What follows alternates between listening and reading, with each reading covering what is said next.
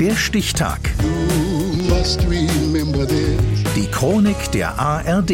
17. Juli 2003.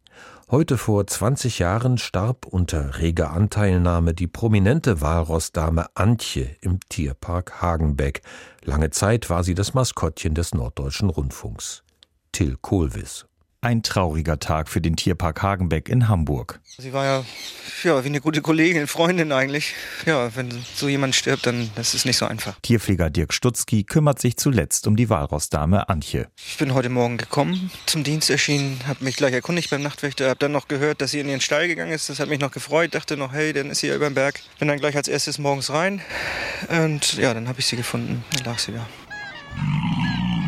1976 wird Antje geboren, im Nordpolarmeer, ohne Stoßzähne, ein Fliegengewicht. Ein halbes Jahr später bekommt sie eine neue Heimat, im Tierpark Hagenbeck. Ich kann mich sehr gut erinnern, es ist ja ein Teil meines Lebens, dieses Walross. Das ist ja 1976 gekommen, da war ich hier junger Tierarzt im Tierpark und war natürlich auch für ihre Gesundheit und für ihre Fütterung verantwortlich.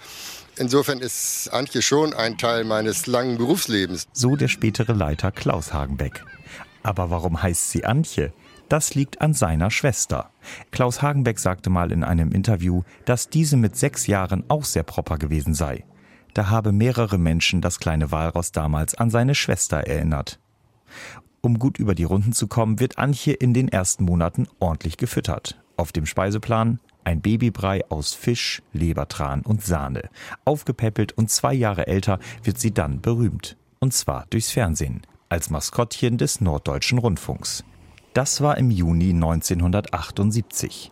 Ivar Radowitz, der damalige Leiter der NDR Fernsehgrafik, erinnert sich. Antje ist ins Fernsehen gekommen, weil der Norddeutsche Rundfunk damals in politischen Turbulenzen war und dringend eine Sympathiefigur suchte. Und dann bin ich zu Hagenbeck rübergegangen und hatte Glück, dass ich gleich beim ersten Rundgang entdeckte, dass Antje unglaublich schöne Bewegungen machte und lustig war. Es werden Pausenfilme mit ihr gedreht. Beliebtes Motiv? Antje zieht sich schnaufend und prustend auf den Rand ihres Beckens, nur um sich dann einen Augenblick später elegant nach hinten ins Wasser fallen zu lassen. 23 Jahre macht sie ihren Job. 2001 schickt der NDR Antje in Rente.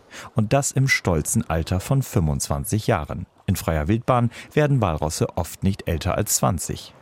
Zwei Jahre lang erfreut Antje noch ihre Wegbegleiter und Fans im Tierpark. Unter ihnen Uwe Seeler, die Fußballlegende vom Hamburger SV. Ich habe also in der letzten Zeit verfolgt, obwohl ich viel auf Reisen war, dass sie auch kränklich war und man immer wieder guten Mutes war. Aber nun ist es ja doch passiert. Aber ich glaube, sie hat auch ein sehr gesegnetes Alter.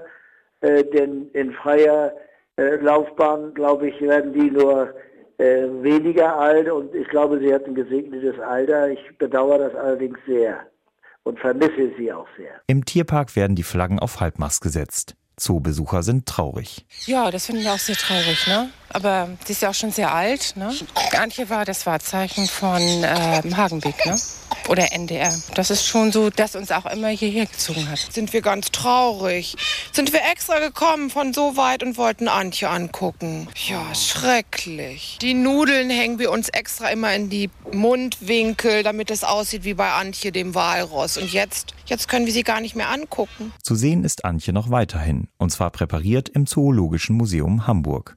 Eine große Ehre für die Walrossdame, die 27 Jahre alt wurde. Gestorben ist Antje im Tierpark Hagenbeck am 17. Juli 2003, heute vor 20 Jahren. Der Stichtag. Die Chronik von ARD und Deutschlandfunk Kultur. Produziert von Radio Bremen.